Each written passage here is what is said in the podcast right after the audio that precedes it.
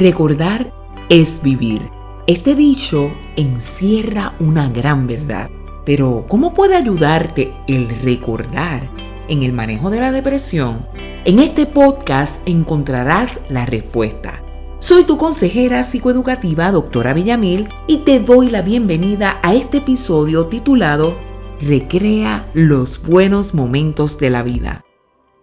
A lo largo de la vida hemos acumulado experiencias, hemos tenido vivencias y la oportunidad de conocer muchas personas. Estoy segura de que si haces un alto y evalúas la totalidad de tu existencia, puedes decir cosas positivas de ella.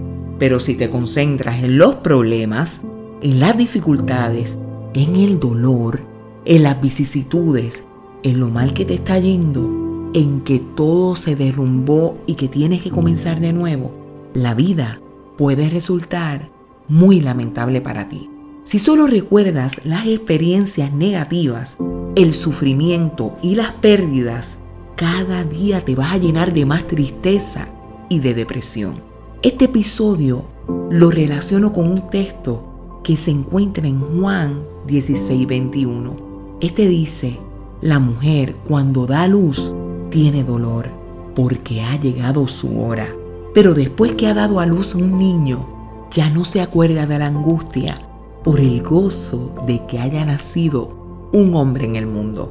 La mujer que está a punto de parir tiene un dolor extremo, pero cuando le nace su hijo, se olvida de todo su malestar, porque se concentra en la bendición de la llegada de su bebé.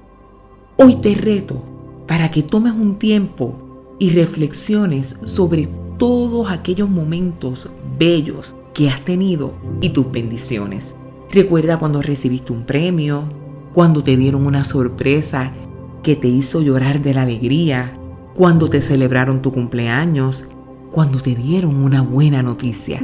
Ahora busca fotos y videos que te recuerden esos buenos momentos, los lugares que visitaste, los sitios que paseaste y con las personas que compartiste. Todas esas fotos nos recuerdan que hemos disfrutado, que la hemos pasado bien, que no todo ha sido malo. Te lo recalco nuevamente, no todo ha sido malo.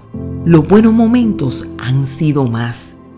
No te estoy diciendo que la vida sea color de rosas.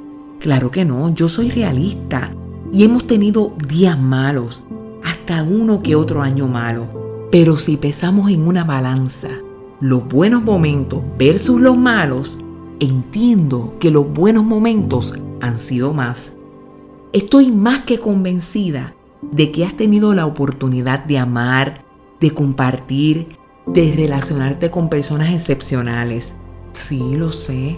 También ha habido algunos que te han hecho daño o te han fallado. Pero si haces un inventario es mayor toda la gente hermosa que has conocido que aquellas con las cuales has tenido algún problema. Por lo tanto, te recomiendo que hoy contactes a alguna de esas personas que te aman y que hace tiempo no llamas o escribes.